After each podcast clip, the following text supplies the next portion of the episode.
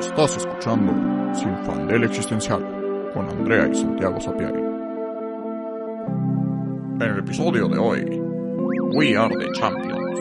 Somos los campeones.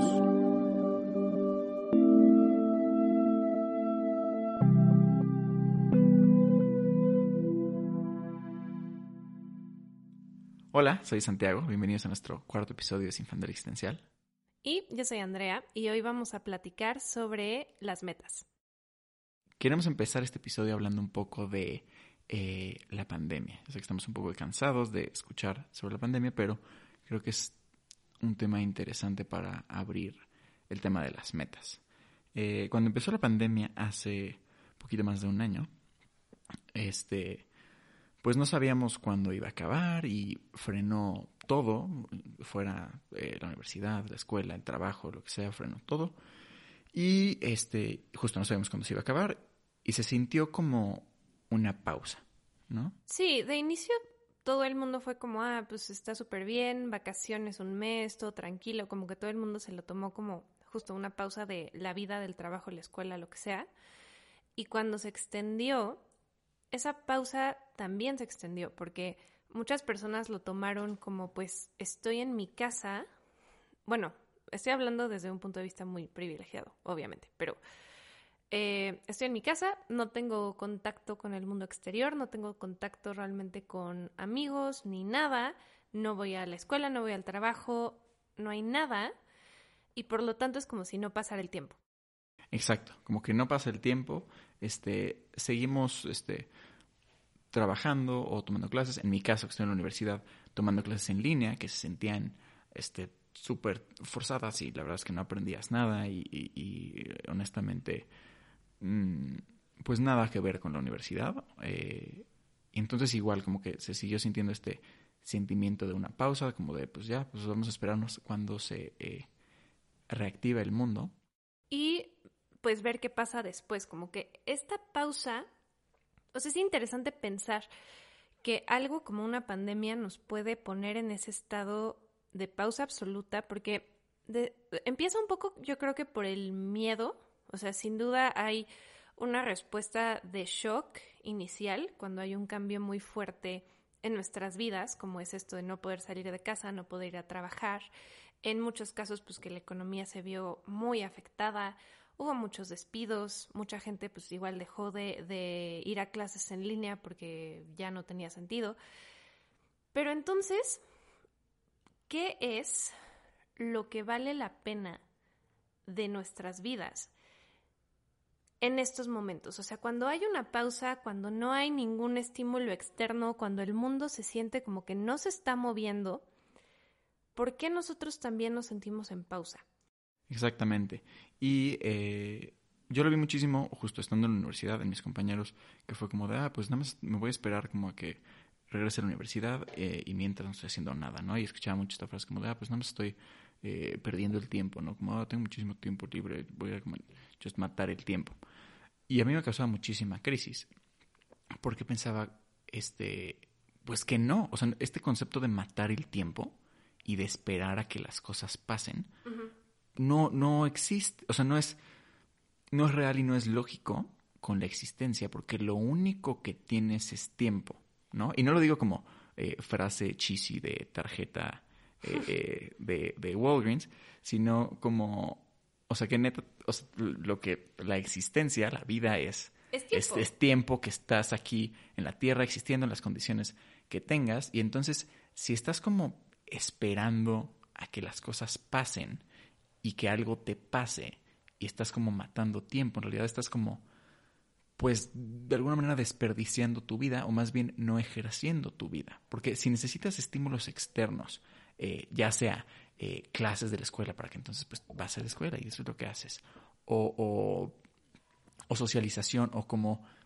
que el, que el mundo de la sociedad te meta actividades para tener algo que hacer, entonces no estás ejerciendo tu vida y solo estás respondiendo a estímulos. Justo, y no, o sea, es algo a lo que estamos muy acostumbrados, estamos como entrenados a que sí, a que así sea, porque pues toda nuestra infancia es eso, ¿no? Toda la infancia es, te llevan a la escuela y entonces ahí hay actividades que tienes que hacer y luego te recogen y luego vas a extracurriculares o no y te regresas a tu casa y luego tarea y luego como que hay una estructura que te dice qué hacer. Siempre tienes algo que hacer, pero al final el tiempo pasa, lo uses o no. O sea, estés en un cuarto blanco viendo a la pared 10 años, o estés haciendo otra cosa, el mismo tiempo va a haber pasado. Y con la pandemia, creo que es entendible el haberlo pensado como una pausa al principio, porque el mundo te empuja todo el tiempo tan fuerte a que hagas cosas, a que seas productivo, a que hagas, hagas, hagas, hagas, hagas, que llega un punto en que dices, ya, o sea, no quiero, quiero pausa, quiero un momento en el que no tenga yo que hacer nada y también es válido, pero creo que se juntó con una angustia muy fuerte, o sea, también yo esta pausa, al menos de muchas personas que, que platicaban de eso, no lo sentí como algo positivo, o sea, lo sentí como, digo, obviamente, esto quitando todo el tema económico, social de la pandemia, solo como a nivel individual, no sentí que las, las personas estuvieran contentas con esa pausa, sino como de, ah, estoy perdiendo tiempo, de mi vida y no voy a hacer nada y voy a ver series y películas, pero ya estoy harto y no hay nada que hacer. Y yo como una persona más introvertida, no lo entiendo muy bien, porque creo que antes de la pandemia ya estaba bastante acostumbrada como a estar yo en mi cuarto horas y hacer cosas que a mí me gustan hacer y como que estaba bien con eso, entonces me fue más fácil la transición. Pero sí definitivamente la pandemia me volvió mucho más, pues no diría antisocial, pero poco social. O sea, sí me, sí me mostró que, que disfruto mucho estar sola, que disfruto mucho hacer otras cosas, pero esto se, se pone en contraposición con mi otro lado. Soy extremadamente Taipei, Aries, sí, si ustedes creen en eso, como nosotros. Eh, entonces tenía esta necesidad de ser productiva. Eso es algo que me ha como empujado toda la vida. Tengo que ser productiva, tengo que hacer algo, tengo que usar este tiempo para algo.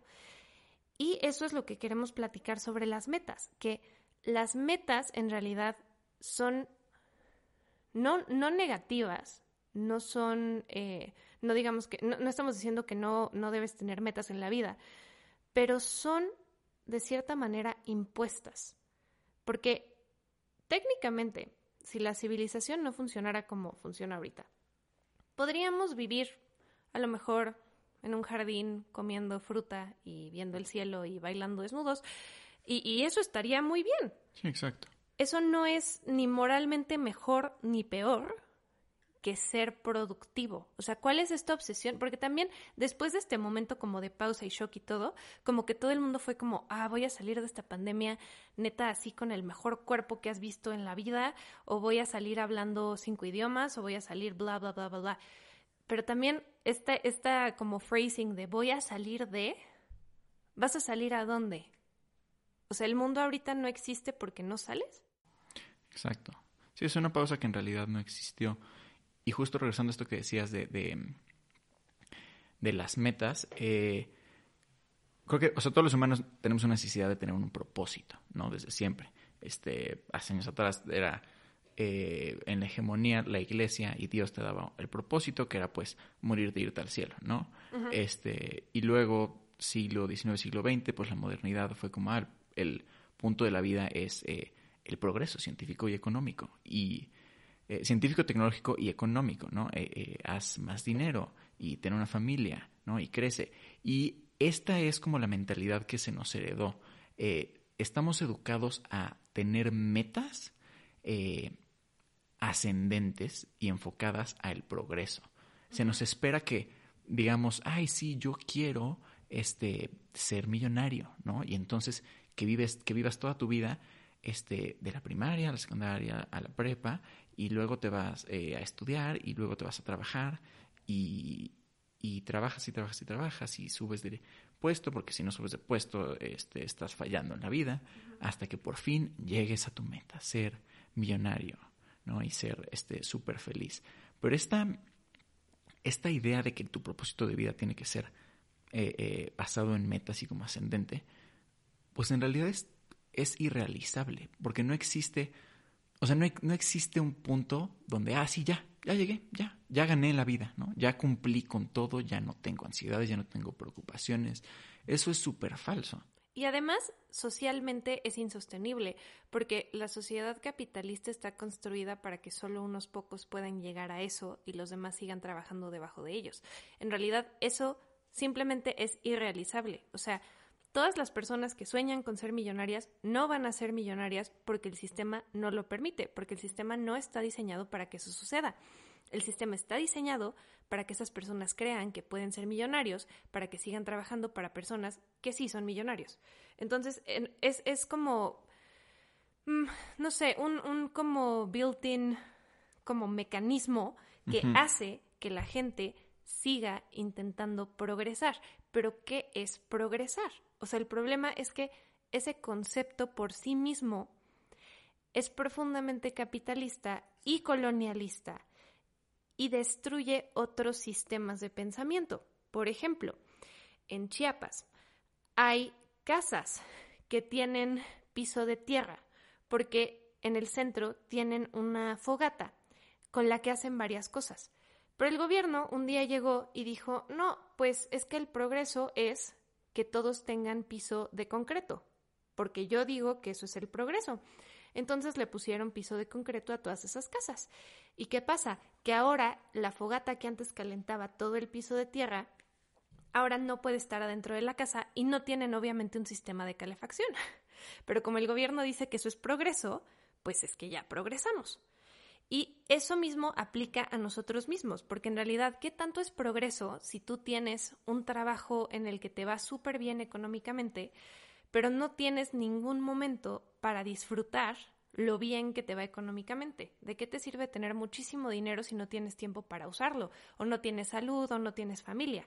Exacto, y siempre estás aspirando a algo más y entonces eres como constantemente este pues infeliz y te sientes eh, irrealizado cuando otra vez la, realización absoluta no, no existe como una meta no existe como algo que ah sí si trabajo lo suficiente llego ahí justo esa es la mentalidad este, eh, eh, como protestante, ¿no? De que mientras más trabajo, más eh, me acerco a Dios, ¿no? Y me compro mi lugar en, en el paraíso. al final, otra vez, ¿qué tiene? Está, está muy mal visto en la sociedad que tú digas, ah, mi propósito es justo tener este una casa con un jardín y comer fruta del piso y estar desnudo, ¿no? Y eso es, y eso es lo que voy a hacer toda mi vida. O, o, cualquier, creo que más bien la estabilidad está muy mal vista, ¿no? O sea, creo que es súper claro en, el capitalismo con eh, las empresas. Una empresa que es estable está fallando. Sí, porque no está creciendo. Exacto, siempre tiene que crecer. Y es lo mismo con una persona. Si una persona lleva 30 años en el mismo puesto, eh, se le ve como que está fallando en la vida, porque no está creciendo. Pero eso es completamente falso, porque es, pues es un, un constructo capitalista eh, eh, que justo nos hace, nos vuelve como víctimas y esclavos del sistema para seguir trabajando, porque si yo, entonces, yo tengo esta visión de, ah, sí, voy a ser este, el jefe y voy a ser millonario, entonces no importa si paso la mitad de mi vida trabajando para una empresa y sí subiendo de puesto y lo que quieras, cuando al final no voy a llegar, o, o sí, sí llego, pero llego a los 60 años cuando ya no tengo tiempo ni energía de vivir. Y creo que ahí va eh, nuestro tema inicial, que es de la pandemia, ¿no? O sea, en una pausa, en un momento donde no tienes nada que hacer, eh, que te diga, que te dice la sociedad y tu tiempo depende de ti mismo, pues regresando un poco al capítulo 1, tienes que saber qué es lo que quieres hacer decidir cuál es tu propósito en la vida. Y que además no solo es saber qué quieres hacer, pero de construir por qué lo quieres hacer. O sea, creo que eso es lo que está difícil, que es como, es muy fácil decir, o sea, y al final nosotros no estamos hablando como una autoridad en el tema, sino como víctimas de esta situación. Exacto. Porque al final nosotros queremos ser cineastas. ¿Eso qué significa? Que ahorita estamos trabajando para llegar a ese punto. y que creemos que podemos llegar a ese punto. Pero a lo mejor no. O sea, en realidad no tenemos ninguna garantía de que eso suceda. Y a pesar de que sí disfrutemos el trabajo que estamos haciendo, pues somos, pues sí, víctimas de esa idea de metas y más metas y más metas, especialmente nosotros porque así, así somos o así es nuestro mecanismo de defensa contra el abismo absoluto, no sé. Em, pero es, es muy difícil saber qué es lo que quieres, lo que realmente quieres, cuando toda la sociedad te dice que tiene que ser algo que produzca, que contribuya a la sociedad, porque las contribuciones a la sociedad no se miden en cuanto a calidad humana o en cuanto a, no sé, espiritualidad o moral, sino que se miden en cuanto a economía. O, si eres mujer, hijos. Si no tienes hijos, no contribuyes a la sociedad. Si no trabajas, no contribuyes a la sociedad. Aquí mi duda es, ¿a mí quién me preguntó si yo quería existir y quería contribuir a la sociedad? Nadie. Yo nada más estoy aquí existiendo. Y, la sociedad al final, pues está hecha de individuos que quieren sus propias cosas muy particulares. No tendría por qué ser eh, este sistema en el que todos tengamos que contribuir, entre comillas, de la misma manera. Pero por supuesto, para que el sistema económico funcione, así tiene que ser. Y tenemos que tener estas metas que nos empujen una y otra y otra y otra vez. ¿A qué? A seguir trabajando. Exacto.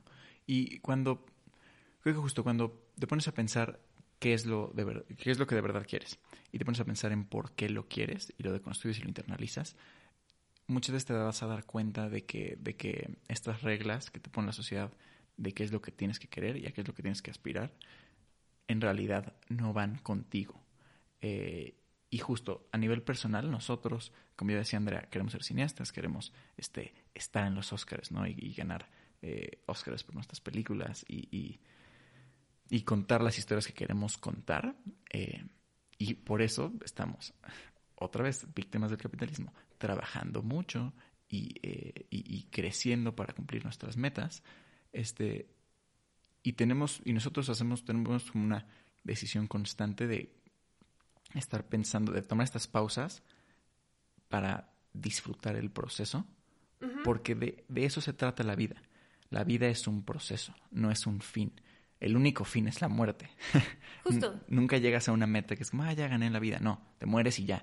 Entonces, el chiste es el proceso, porque, pues justo, si nos morimos antes de ganar un Oscar, pues te moriste y ya. Te moriste ¿Y de, ya. qué sirvió todo eso si no lo disfrutaste? Exacto. Pero es muy difícil disfrutar el presente cuando toda la visibilidad, bueno, la, visión de, de, lo que tienes que hacer o de lo que a lo que debes aspirar está en el futuro y en un futuro incierto. Como que te dicen, no, ahorita, o sea, no solo la pandemia fue una pausa. Te dicen que tu día a día es como por mientras, ¿no? Exacto. Como que estás esperando algo. O sea, hoy no cuenta. Hoy estás esperando a que llegue ese momento de felicidad máxima y realización. Pero nunca va a llegar. Entonces, si realmente estás todo el tiempo pensando en el futuro, todo el tiempo planeando y nunca vives en el momento presente, te vas a morir sin haber vivido jamás, porque lo logres o no, no importa. Logres lo que sea, nunca vas a estar satisfecho.